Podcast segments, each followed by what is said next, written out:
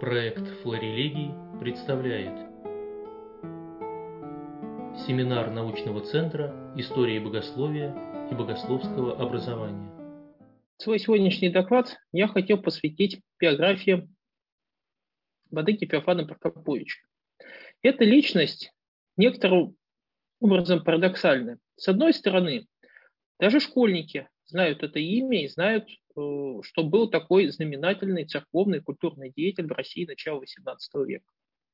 С другой стороны, насколько я понимаю, его единственная более-менее полная биография была написана в конце 60-х годов XIX века, знаменитая книга Чистович.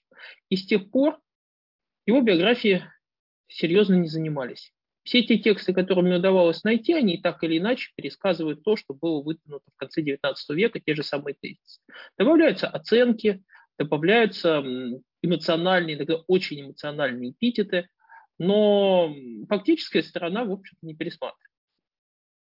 Но при этом в биографии Феофана Прокоповича очень важное место занимает событие 1710-х годов, собственно, когда он из э, ученого-монаха становится архиереем, приближенным к Петру I.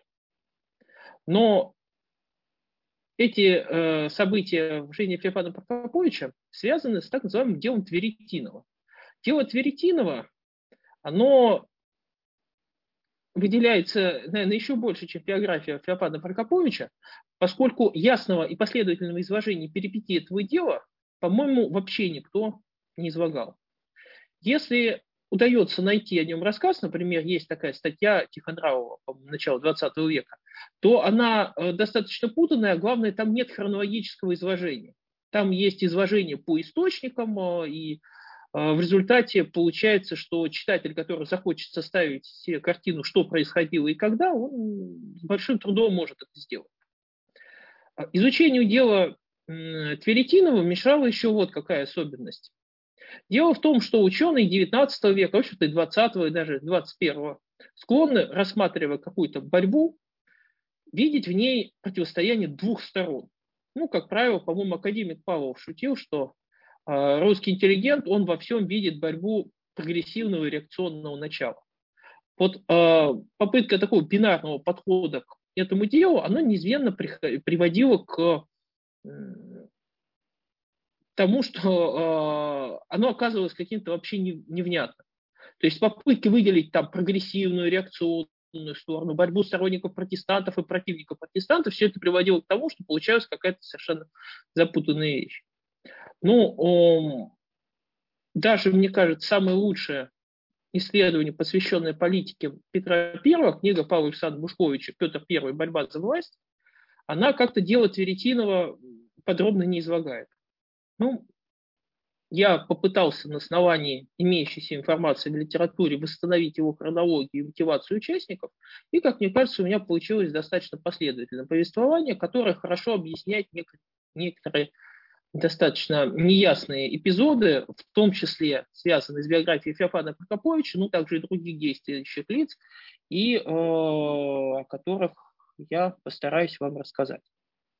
Итак, Дело, стоит начать кратко с описания того, как складывалась политическая ситуация в первые десятилетия правления Петра I. В 1680-е годы главным нервом политической жизни России было противостояние сторонников Петра I и сторонников царевны Софьи. Сторонники царевны Софьи поддерживали идею о союзе с католическими державами и участие в войне, их противники считали, что из войны с турками нужно выходить, из сближения с католиками через мир. Как мы знаем, победили сторонники Петра I, а, однако сам Петр I а, со временем изменил свои взгляды и стал сторонником продолжения войны с турками и, соответственно, союза с европейскими державами. Это привело к тому, что у него возник конфликт с своими прежними сторонниками, в том числе с патриархом Адрианом, с его родственниками – и когда Петр I уехал в Великое посольство, начались против него здесь выступления, которые завершились восстанием стрельцов. Когда Петр I приехал из Великого посольства, он был в гневе, он посчитал, что те люди, которым он доверял, не стоит доверять. те, э, его окружение, которое оставил в Москве, тоже люди ненадежные, поэтому он принял решение управлять страной где-то с 1699 года, опираясь на узкий круг людей, которым он доверял. В том числе Федор Головин, Александр Меньшиков, его фаворит, и ряд других лиц. В церковной жизни таким человеком стал митрополит Стефан Еворский. Вообще митрополит Стефан Еворский попал в Москву как протеже Гетмана Мазепы, который надеялся возвести его на митрополичу кафедру. Однако Петру понравился образованный и красноречивый священник, э, и его возвели в рязанские митрополиты и назначили человеком, который должен был бы заниматься всей, так сказать, духовной стороной управления э, русской церковью, в то время как материальная сторона после смерти патриарха Адриана была поручена монастырскому приказу, который возглавлял Мусин Пушкин, человек из семьи, близкой к дальней родственнику патриарха Иакима, человек, получивший образование в военно-греко-латинской академии, в общем-то, э, человек цер... достаточно церковный и достаточно образованный. Мусин Пушкин как глава монастырского приказа и Стефан Егорский как, так сказать, главный ответственный за церковные дела подчинялись непосредственно Петру I. И, э, в принципе, ну, это достаточно вписывалось в существующую традицию взаимоотношений духовных властей и царя. В 1710 году тоже происходили разные изменения, но завершились они тем, что Петр приходит к выводу о том, что ему нужно отказаться от такой сверхцентрализации и э, больше учитывать мнение знатных родов. Кроме того, он создает систему губерний, в которых э, губернаторами становятся аристократы. При этом, э, чтобы улучшить управление страной, в 1710 году создается э, Сенат, который замышлялся как высший орган управления, который будет действовать без непосредственного присутствия царя. Царь, который находится то в походах, то в дипломатических вояжах, мог передоверить ряд функций по управлению координацией этих вот губерний Сенату. А в 1710 году а, в Россию возвращается, бежит из эм, шведского плена князь Долгорукий. А, Яков Федорович, в 1711 году, прошу прощения. А, это был человек крайне авторитетный, пожилой, э, глава могущественного богатого рода, поэтому, поскольку он был включен в состав Сената, то он стал там неформальным лидером. Кроме того, его родственник Василий Васильевич Долгорукий командовал Преображенским полком, пользовался любовью царя за свою честность и правоту. Тем самым в 1711 году а, в окружении Петра I возникло два, так сказать, таких противостоящих полюса. Один был это Меньшиков со своей большой клиентелой, с другой стороны, это были Долгоруки, которые опирались на Сенат. А, при этом противостояние между двумя э, группами, оно было, в общем-то, неизбежным.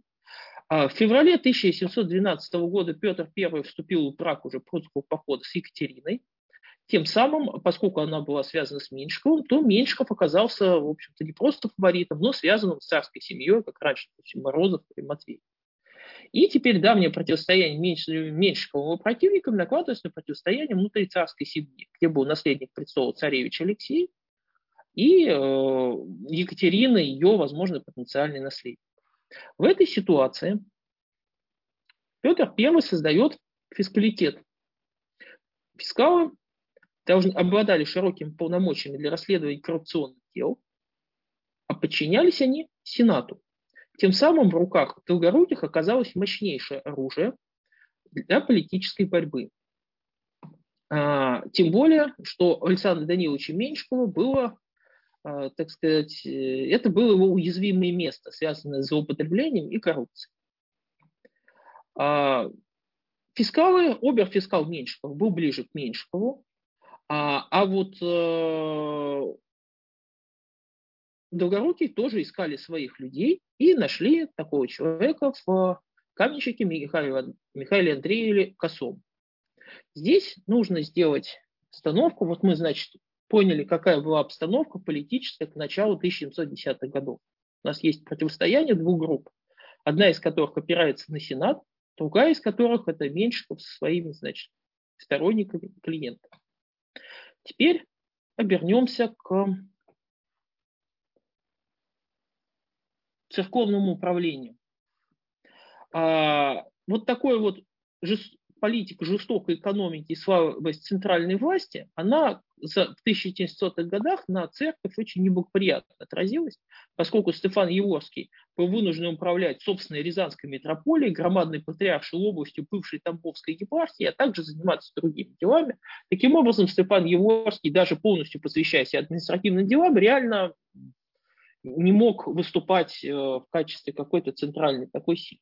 Вопрос утверждения архиереев тоже медленно решался, поскольку Петр плохо знал буховенство и опасался э, того, что на кафедру будет возведен нелояльный человек.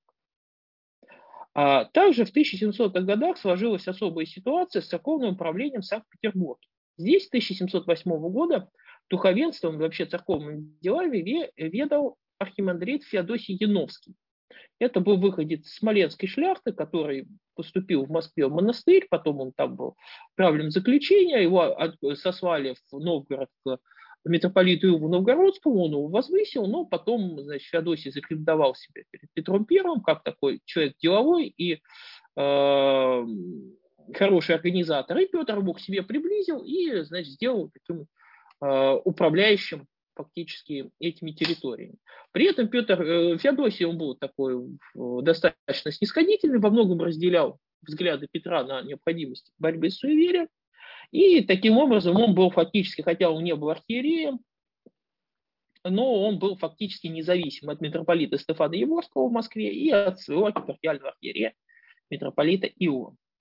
Ну, в 1710 году он стал вот, э, Феодосий настоятелем Александра Невского монастыря, который строился на средства меньше, кстати. А дальше следует обратиться к духовному образованию. В 1700-х годах в России было два крупных образовательных центра, две академии – Киевская и Московская. А фактически Московская академия э, с 1700 года, она была, создалась как такой филиал Киевской, то есть оттуда был большой десант ученых, монахов и студентов в Москву, которые создали здесь э, образовательную жизнь. Э, сперва ректоры в, ну, Москва, Киевская академия, она находилась в таких сложных отношениях с Гетманом Мазепой, а вот э, московская, она, конечно, была от этого свободна. Сперва там некоторые ее руководители менялись, но потом э, в 1706 году ректором Московской академии стал э, Феофилакт Лопатинский. Это был человек, который имел очень хорошее образование. Он э, отучился в Киевской академии, затем был отправлен в Рим, где он получил образование через, по линии, так сказать, коллегии святого Афанасия в римской коллегии. То есть этот человек получил лучшее образование, возможно, в католической церкви. А, он был человеком талантливым, хорошо образованным, став ректором академии, он стал ее, так сказать, он э, был, стал, естественно, близким к Стефану Еворскому, который жил в Москве, который очень опекал академию, и его ректор новой академии Феофилак Лопатинский, он стал так сказать, а, протеже Стефана Еворского, и потом со временем рассматривался как его возможный э, э, преемник. При этом Феофилак, конечно, встречался с сложностями, в том числе сложностями ему не хватало людей, преподавателей. Другим человеком, который мог бы сравниться с Феофилактом по степени образованности, был наш герой доклада Феофан Прокопович. И о нем стоит сказать немножко подробнее. А, в миру он носил имя Елисей, он рано осиротел, был взят под опеку своего, э, своим дядей Феофаном Прокоповичем, так называемым Феофаном Прокоповичем I, который был ректором Киево-Могилянской коллегии в 1680-х годах. Вырос при своем дяде, получил там образование в конце 80-х, начале 90-х годах, а затем отправился за учением за границу. А, вот это время как раз, конец 80-х и 90-е годы, это было время, когда из Киева был целый десант в Рим. А, это было нетипично ни для предшествующей, ни для последующей эпохи, и у меня этому есть следующее объяснение. Во-первых, очень влиятельный человек тогда Иосаф Раковский, преподававший в Киево-Могилянской академии и потом э, ставший в итоге настоятелем, по-моему, Лавры став э, киевской, и потом стал киевским митрополитом, он э, отучился в Киеве, э, а потом поехал в 1660-х годах, учился в Киеве, а в 1670-х, начале 80-х годов учился в Риме, коллеги святого Афанасия. Естественно, перейдя в унию, потом отрекшись от нее.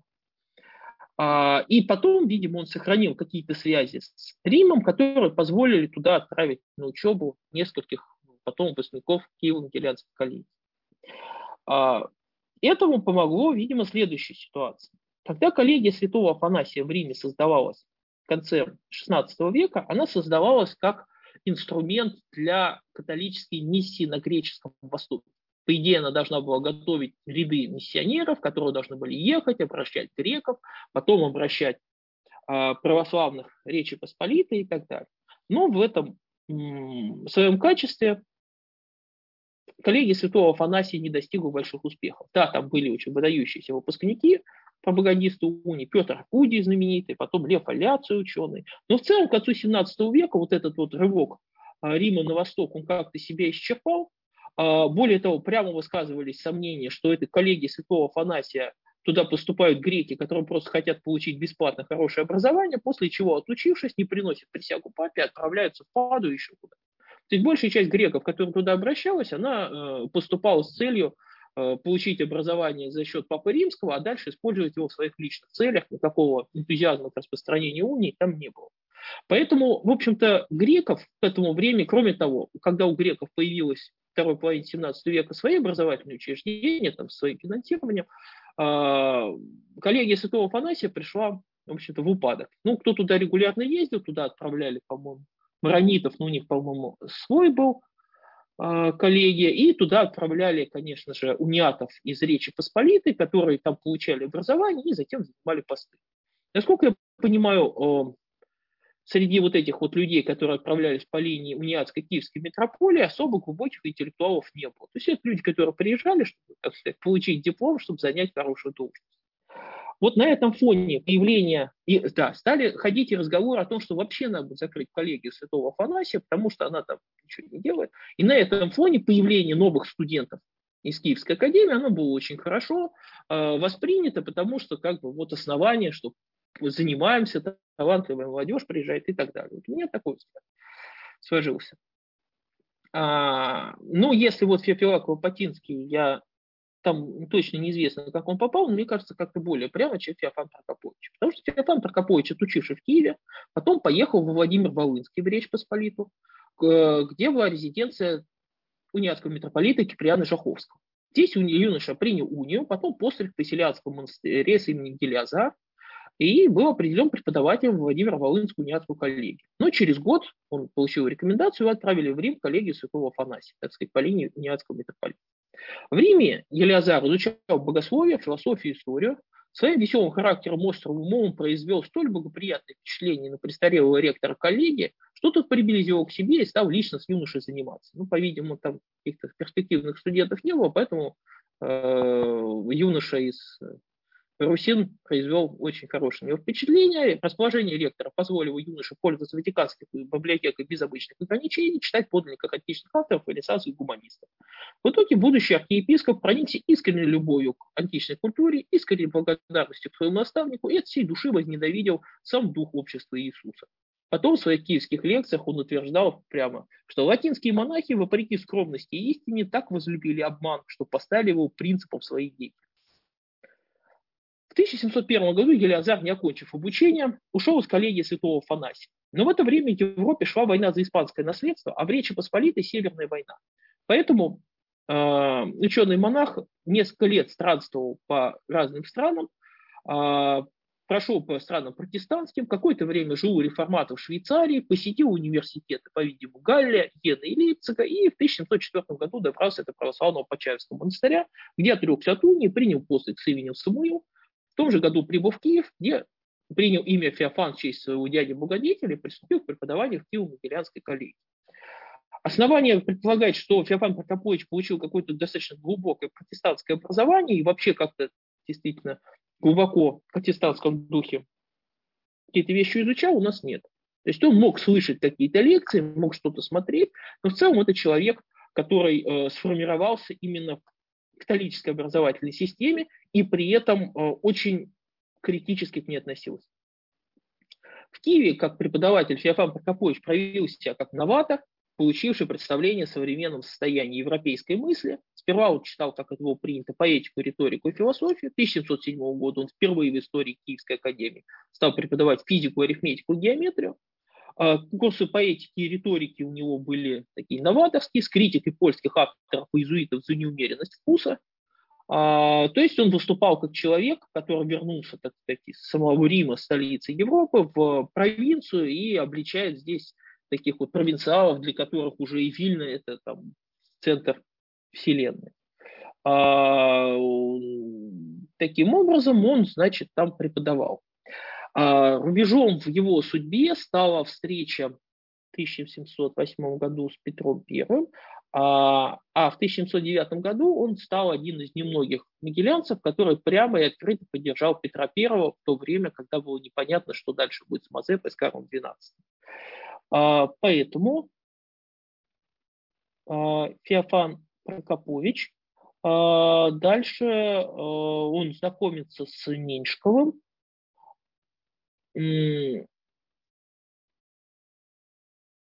Дальше он, вот его слово приветствия производит э, большое впечатление Петра Первого. Меньшиков рекомендовал его в Новгород в 1710 году, но он туда не уехал. Потом Петр просил Феофана вызвал к себе войско во время прусского похода, и после окончания похода Феофан, уже знакомый Петру, а Петр, надо отметить, очень доверял тем людям, которые он проверил в деле, то есть которые были с ним в походе или которые служили там на Балтийском флоте. Вот таким людям он доверял. Поэтому Феофан Прокопович э, заслужил доверие Петра и был назначен ректором Киева Могилянской академии в 1711 году. Как ректор Феофан прочитал в Киеве курс богословия, который сильно отличался к тому, что привыкли в коллегии, а он утверждал, что священное писание есть единственный самодостаточный источник богословия, богословие наук, будучи таковой, должно быть избавлено от предвзятых мнений.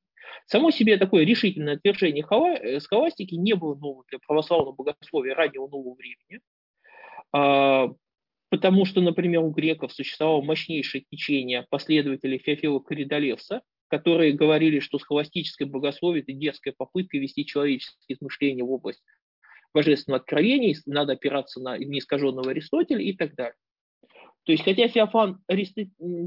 Вот такому чистому аристотелизму не принадлежал, но пафос о том, что э, вот это, что католики, они просто нелепо своими измышлениями э, замутнили источник истины античной мудрости, он, в общем-то, для них общий. То есть, мне кажется, что Феофана Прокоповича следует рассматривать именно с этой точки зрения критики вот отчасти ренессансной, потом отчасти вот Э, греческой, отчасти протестантской э, критики католического богословия как слишком искаженного, так сказать, средневекового.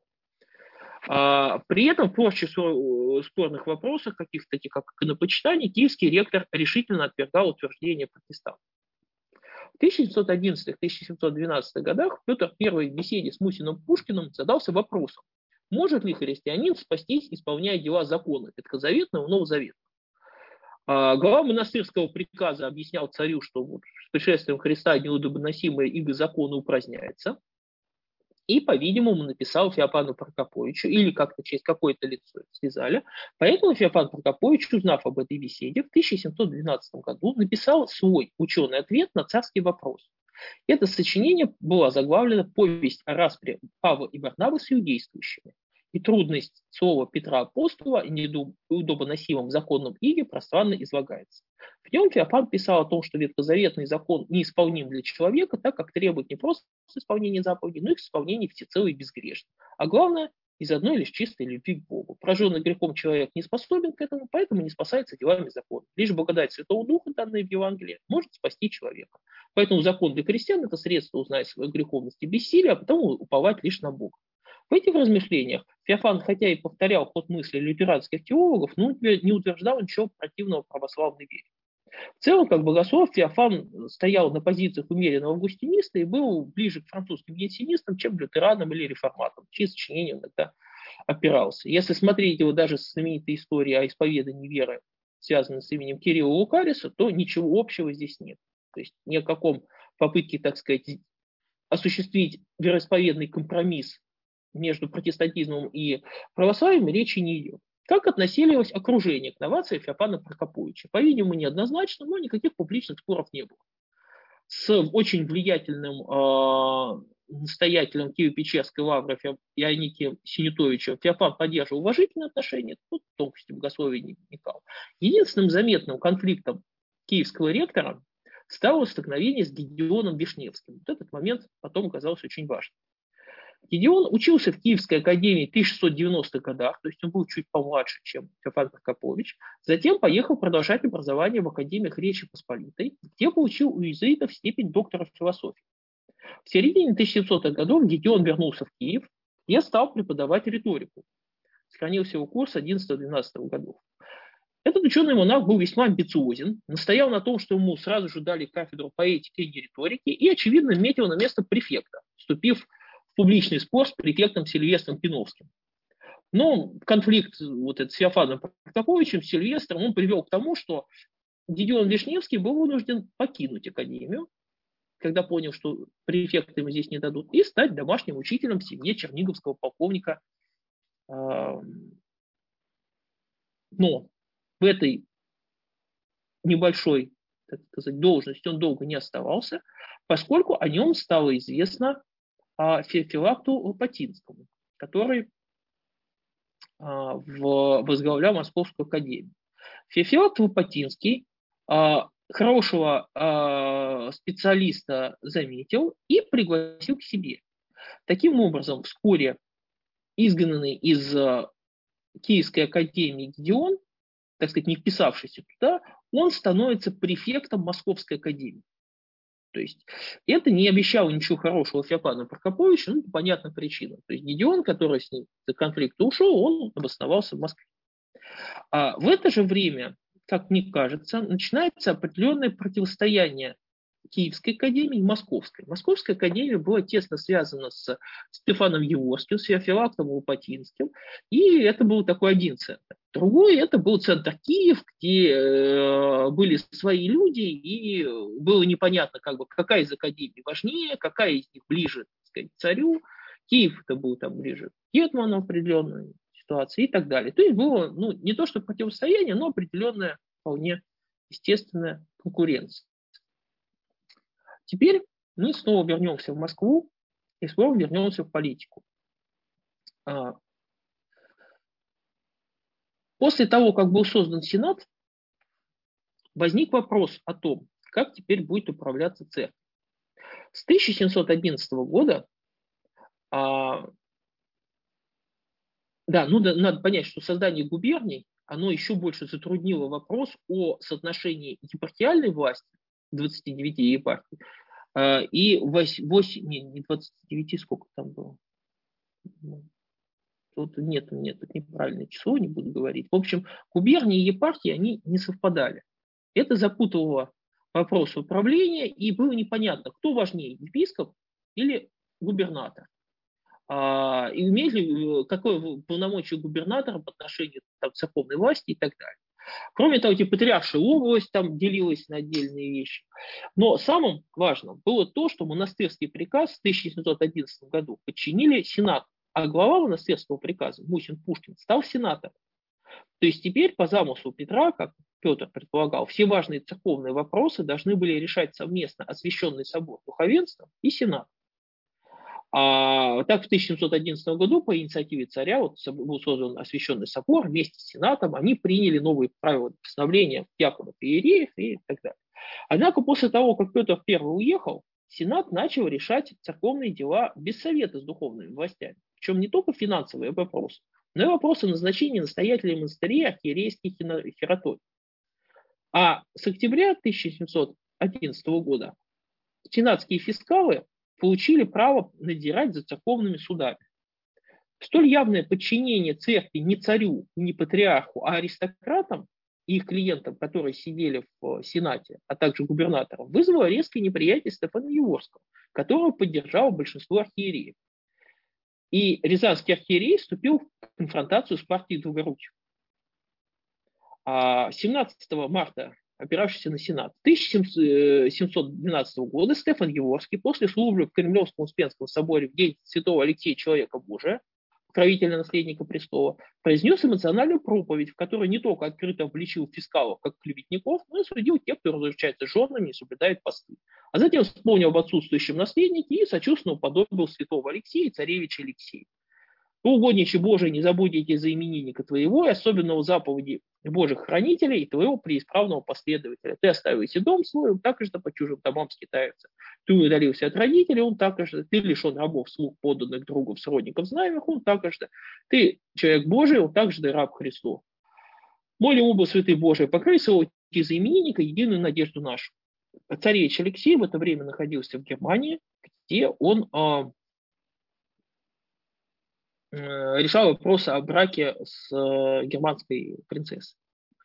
Проповедь, произнесенная в присутствии сенатора, была неслыханным скандалом, поскольку в ней прямо подвергались критике царские служители, а слова разводящихся женами и соблюдающих постов могло быть, э, быть истолкованы как намек на самого Петра. На следующий день после проповеди сенатора во главе с Яковом Федоровичем Долгоруким заявили Стефану, что он возмущает народ, оскорбляет государя и его слуг, запретили митрополиту проповедовать до царского разрешения, отправили текст проповеди монарха. Ходили слухи, что якобы царь в гневе отстранит Риорданского архиерея от церковных дел. Однако Петр, находившийся тогда в Померании, получив заповедь проповеди, отнесся к ней достаточно спокойно. Только напротив слов о постах и женах привисал евангельские слова. Первого одного, потом со свидетелями. Потом получил послание от Стефана, в котором митрополит заверял монарха, что не дерзал касаться его лично, а лишь получал народ жить по заповеди. Архиерей просил, просил отпустить на покой схему, но царь через адмирала Апраксина передал, что митрополит остался на посту. Но лично писать не стал. Царевич Алексей, находившийся в Германии, узнал о проповеди и попросил его прислать. То есть вот этот конфликт, он был связан не так прямо с делом последующим царевича Алексея, как это казалось многим исследователям. А Стефан Еворский, он выступал не против Петра, он выступал против сенаторов и против вмешательства в церковную жизнь. А, соответственно, управу на сенаторов он говорил, вот есть царевич Алексей, наследник престола, вот он бы помог, да, то есть пытался как-то его привлечь в свои союзники. Поэтому, а, в общем-то, эта вся ситуация, она а, ни к дальнейшему не привела, она запомнилась, но, в общем, следует отметить этот конфликт. То есть это конфликт именно Стефана Еворского с Сенатом. При этом вот партии сенаторов долгоруких, она потом чуть позже станет сторонниками царевича Алексея. То есть а, парадокс заключается в том, что Стефан Еворский, а, в общем-то, выступил противником будущих сторонников царевича Алексея. Между тем, звезда Меньшикова закатывалась. В 1713 году у Петра возникли к нему очень большие претензии. Начались расследования, тут отправляют, э, там, проверять, как он управляет, царевича отослали. И царевич Алексей Петрович вот с этого времени он противостоит Меньшикову. То есть Петр I послал его э, тайно обозревать Германландскую губернию, э, там, в общем, возник такой конфликт. Поэтому с этого времени жизнь царевича Алексея в Петербурге весьма осложнилась. Меньшиков интриговал против царевича и его жены. А, в 1614 году Алексей Петрович уехал, ну и там дальше продолжаются вещи. Подозрения царя в отношении Меньшикова не исчезли, долгорукие всячески открывали глаза царю на проблемы, и фискалитет в это время, в 1713 году, становится ору орудием в борьбе придворных группировок. В этой напряженной обстановке интриг и расследований в Москве началось дело Дмитрия Дерюшкина-Тверетинова. Это был лекарь, который в 1690-х годах в Москве был учеником некого немца, а потом сам начал свою практику. А, неким образом, неизвестным нам, то ли из общения с немцем, то ли общения еще с кем-то, то ли из личного размышления, а Дмитрий Тверетинов, в смысле из Твери, он пришел к своей собственной вере. Он э, критиковал почитание икон, критиковал Евхаристию и в общем-то, взгляды его были близки как э, протестантским, но он не был протестантом. То есть это был человек, у которого была какая-то своя вера протестантского духа. И если уж он был ближе к каким-то течениям протестантизма, то точно не к лютеранству и не к кальвинизму, а вот такой вот духовной реформации. А, и насколько он был с кем-то связан, э, неизвестно. Но, в общем, это был такой вот человек, который значит, по-своему верил. Показательно, что все 1710-е, 1700-е годы Тверетинов рассказывал о своих вот, взглядах, спорил, и никто ему не мог ничего сделать.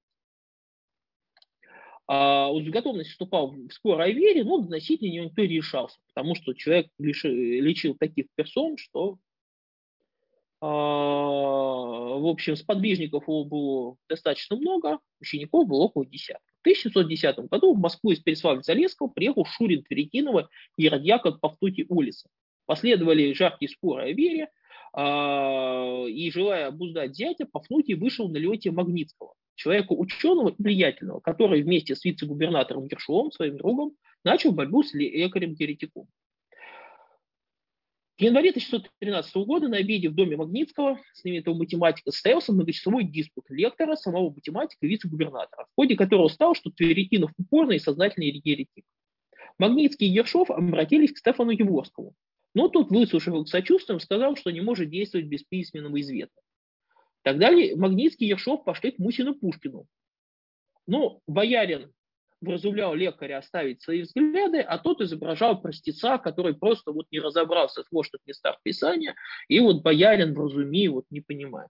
В итоге Мосин Пушкин уверился, что лектор хороший человек, православный, и его дело не стоит внимания. А Тверетинов потом хвалился, что он как апостол победил иудейского судью боярина. При этом Гершов, он был э, в конфронтации с Сенатом, ставленником которых был московский губернатор Салтыков. А вскоре после этого позиции лекаря-еретика резко усилились. По царскому указу его ученик Михаил Андреев Косой был направлен в Москву ревизовать ратушу и большую э, московскую таможню.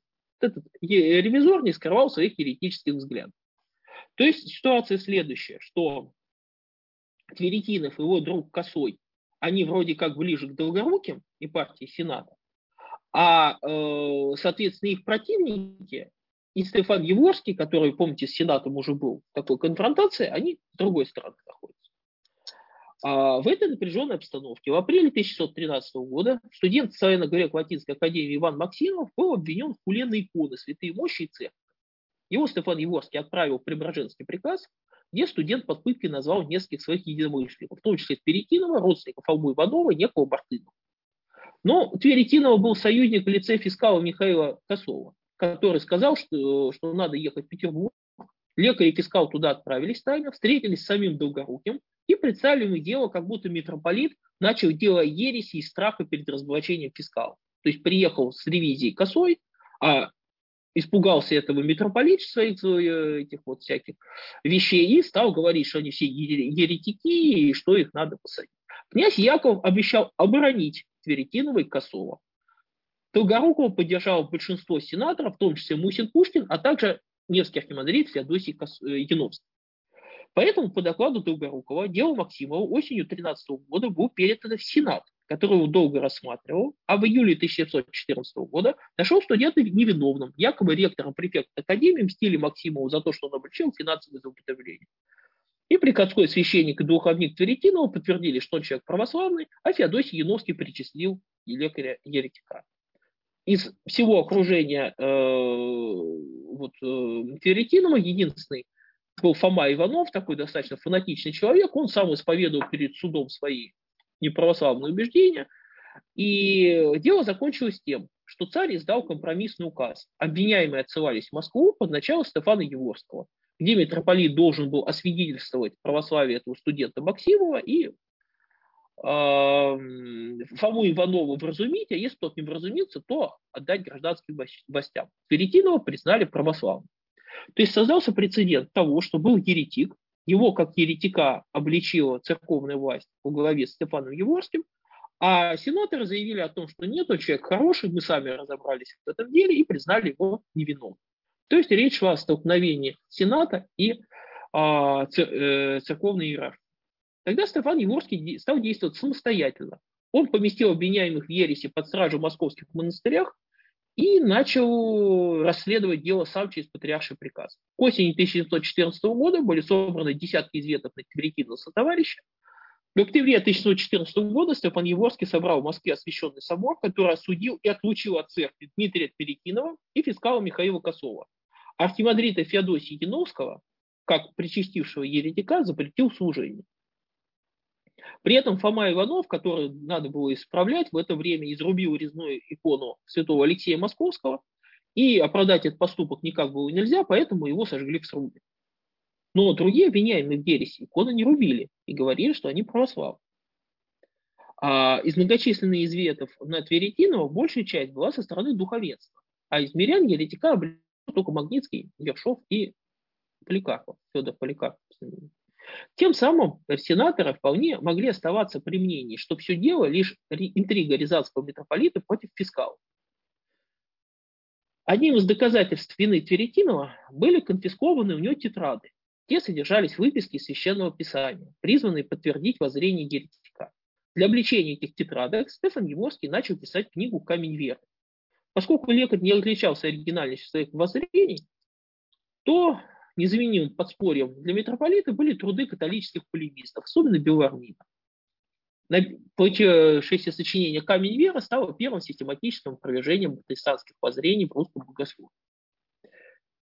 Между тем, ситуация в Петербурге накалялась. В августе 1614 года было по э, доносу вот того самого Михаила Андреева Косова возбуждено дело о макинациях с подрядами, которых обвинялся там, сторонники Меньшикова, враги Косову, вице-губернатор э, Ершов, Магнитский и обер-фискал Нестер.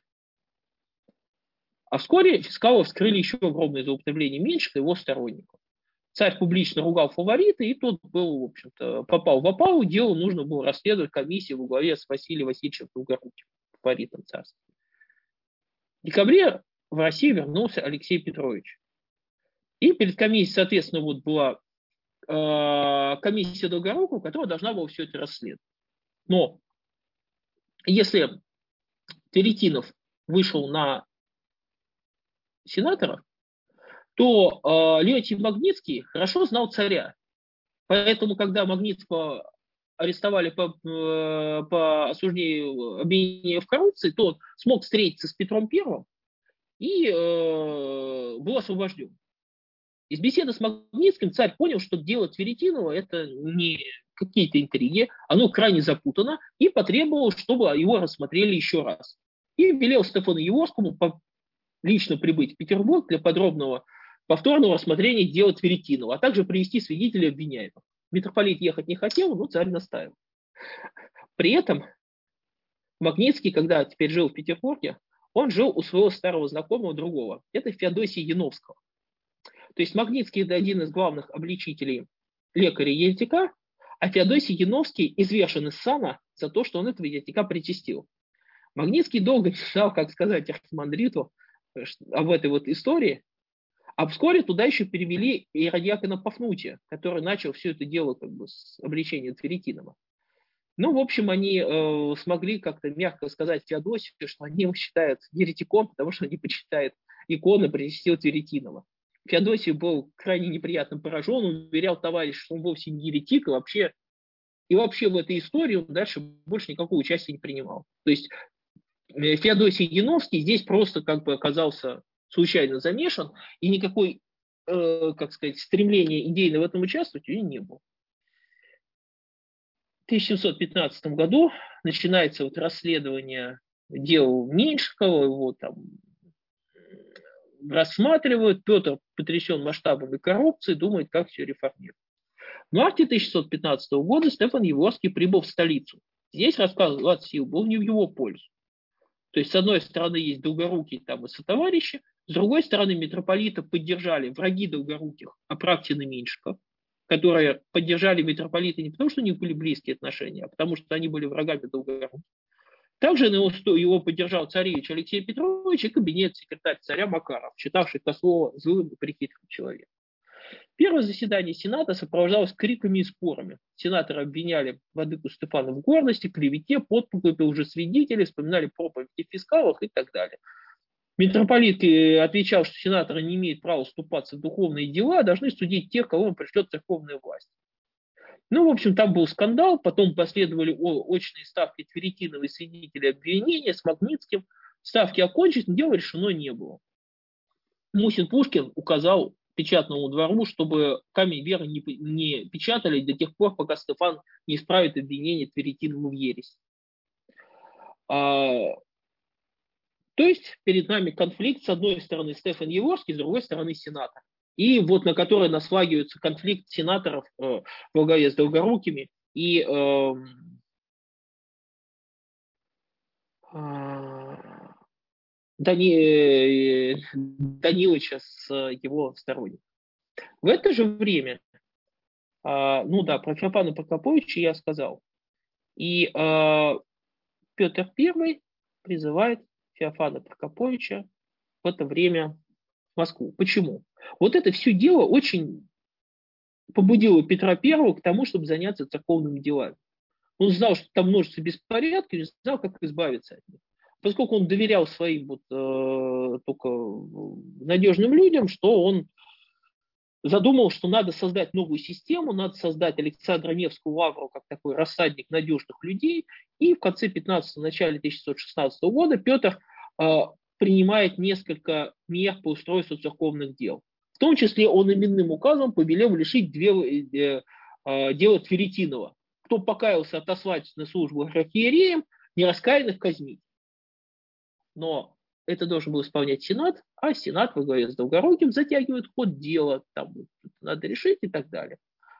При этом Тверетинов сидел в тюрьме, на Маруке его не отпускали, семья его бедствовала, а фискал, его друг фискал Михаил Косой боролся с оберфискалом вместе. Э, в общем, Петр I издает ряд указов, пытается как-то пишет Стефану Иворскому, что там надо архиерейское обещание добавить, какие-то проблемы решать, там указ новую политику по отношению к раскольникам и так далее.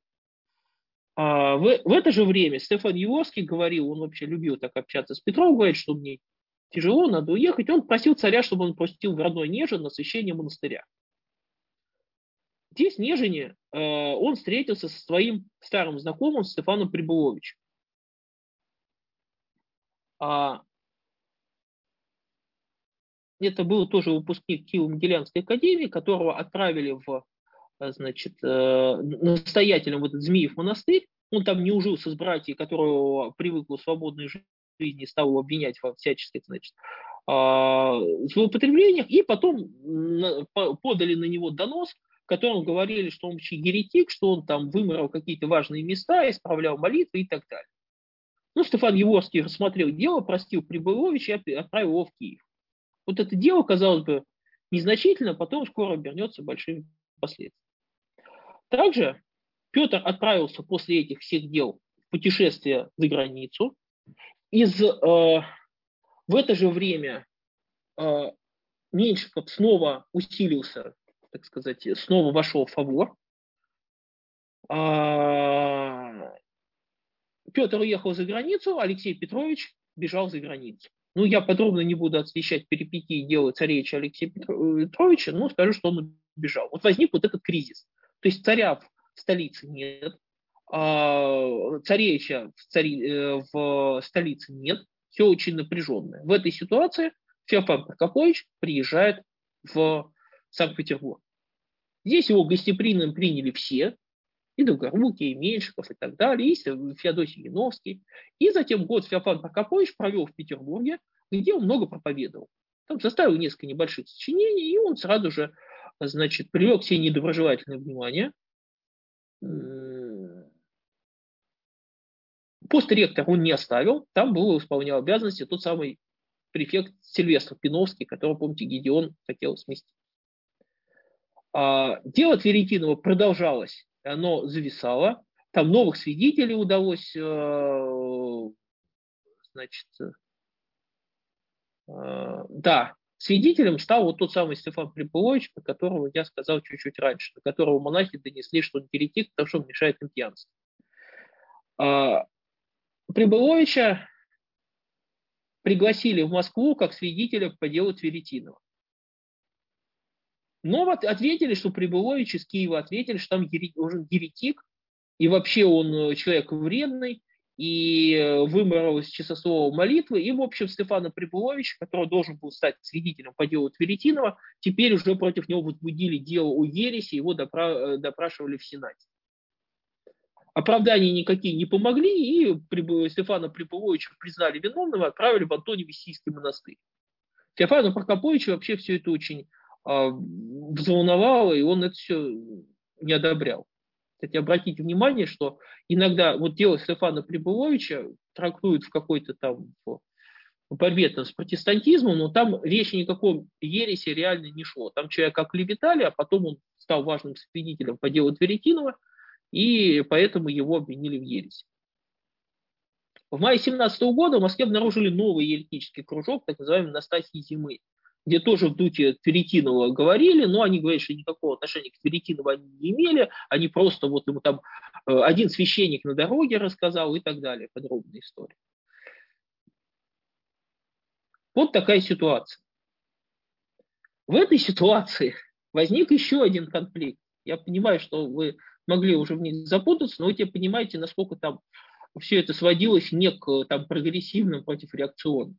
Когда Феофана Прокоповича отправили в Петербург, то Стефан Еворский и Феврал Лопатинский встретили известие об этом с большой тревогой, потому что стало понятно, что Феофан Прокопович превращался в возможного будущего кандидата на патриаршество.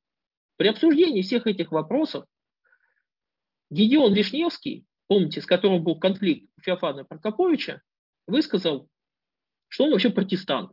И вообще он еретик, и вообще об этом надо сказать, и, и тогда он, значит, из Петербурга уедет. Соответственно, достали вот эту самую повесть о распре, интерпретировали как проповедь протестантского учения. Стефан Еворский написал на нее небольшое сочинение «Игорь удобносимое». Феофилак Лопатинский взялся серьезно за труд и написал труд «Иго Господне благо, бремя его легко». И оно было написано против тех, кто вносит мир российский мудрование реформации. А в это же время Стефан Еворский включил в камень веры, который изначально писался против Тверетинова, а, разделы, которые опровергали учение о предопределении. Тем самым камень веры был изначально направлен о, против Тверетинова со своими взглядами, но теперь к нему еще приписали хвостик, который был направлен против Феофана Прокоповича. При этом Тверетинов про предопределение никогда не размышлял, а вот Феофан размышлял. Тем самым этот текст стал особо неудобным. То есть он был, с одной стороны, направлен против Тверетинова и связанный с ней вот этим политическим осложнением, а с другой стороны, в нем была часть, которая была направлена против Феофана Прокоповича. А... В октябре 1717 года Петр I вернулся в Санкт-Петербург. Петр I здесь по ситуации непонятной с Царевичем Алексеем обратился к церковным вопросам, пошел на уступки Стефану Югорскому. И радикально решил дело, вот это, которое долго висело. Лекаря отослали к Стефану Еворскому в лекарскую службу, того соратника Мартынову, другому архиерею, то есть он выдал Феретинова э, Стефану. Тот его посадил в заключение и стал убеждать отречься. Вскоре в Москву вернули царевича Алексея Петровича. Сперва Петр I э, расследование значит, пошло все дальше и дальше. Оно подорвало позиции Долгоруких, они были скомпрометированы. Тем самым вот эта вот сенатская партия Долгоруких резко ослабла. А после этого же Стефана Прибыловича освободили и отправили в Александр Невский монастырь. То есть его дело имело абсолютно политическую подоплеку в данном случае. А, дальше началось новое расследование с конца апреля дела царевича Алексея Петровича, где стало уже все очень серьезно, где стали вскрывать связи царевича с иерархией. После этого в Киеве вспыхнул страшный пожар, в котором сгорели библиотека, типографии и архив. Понятно уж как. Потом еще новые пожары начались. То ли лето было такое жаркое, то ли что-то еще. Уж больно много было пожаров в это время. А, и на следствии были названы, значит, сочувствующими лица, там звучал киевский митрополит Ясав Краковский, э, киевский архимандрит Яникий Синутович, но дело имя святого Стефана Еворского не звучало. Ну, как бы только касался. И в этой напряженной атмосфере расследований дел и казней Стефан Еворский со товарищи обвинили в ереси Феофана Прокоповича. Петр поручил епископам собраться в Петербурге для посвящения архиереев должности кафедры, в том числе Феофана на Псковскую. Стефан Еворский в Москву не поехал, а прислал документы, в которых говорил, что нельзя хиротонисать а, Феофана Прокоповича, он еретик, он не православный. Вот есть 18 пунктов, которые Феофан должен письменно отречься, вообще надо с восточным патриархом проконсультироваться и так далее. А, в конце мая дело царевича Алексея закончилось тем, что Петр понял, что дальше копать бесперспективно и отказался от этого дела. А, Стефан Еворский тогда же отпустил Тверетинова на поруки, но снять от анафему отказался. А вот попытка скомпрометировать киевского ректора тоже не удалась, поскольку Феофан быстро написал ответ на обвинение в ересе. А, царю он казался убедительным. В результате Феофана возвели в епископа Псковского, а Стефан Еворский, когда приехал для суда царевичем Алексеем Петровичем, то был вынужден ознакомиться с ответом Феофана извиняться, устно и письменно признать, что вообще не читал Феофановых сочинений, вот его поверил Феофилакту Лопатинскому, Гедеону Вишневскому, лично извиняться. Э, и на этом дело, казалось, и закончилось. Ну, потом произошел суд над царевичем, потом произошло осуждение и так далее. То есть в итоге в 1718 году Феофан Прокопович закрепляет свой статус э, клирика, близкого к Петру Первому, уже архиерея, а Стефан Еворский с своим окружением был вынужден извиняться. Тем самым, ну, это было в той ситуации, это было единственно возможным, но тем самым сложился определенный вот такой клубок противоречий, который э, потом будет отравлять жизнь всем участникам этого дела. Поскольку Феофан Прокопович не забыл, как его собирались сделать еретиком, а Феофилак Лопатинский и Стефан Еворский, они не забыли того, что Феофан вот так вот, значит, взял и, так сказать, их подрезал и стал э, близким царем, а их отодвинул. И потом вот это противостояние, оно будет еще потом продолжаться, но это будет немного другая история. Но э, вывод из того, что я хотел сказать, что вот эти все процессы этого времени, они не сводятся к противостоянию двух партий, хороший и плохой, там, или православный и неправославный, как бы их ни называли. Речь идет о сложном переплетении конфликтов политических внутри политической элиты России, э, российского царства этого времени с конфликтами а, внутрицерковными. И обвинения в ереси, они здесь э, имели в значительной степени значение э, именно э, политические и все вот эти, так сказать, если, допустим, Перекинов действительно, скорее всего, мысль не православный, то само его дело, оно было далеко не вопросом о каких-то его религиозных симпатиях. Это было дело во многом политическое и зависело его дальнейшее развитие именно от политических разных дел.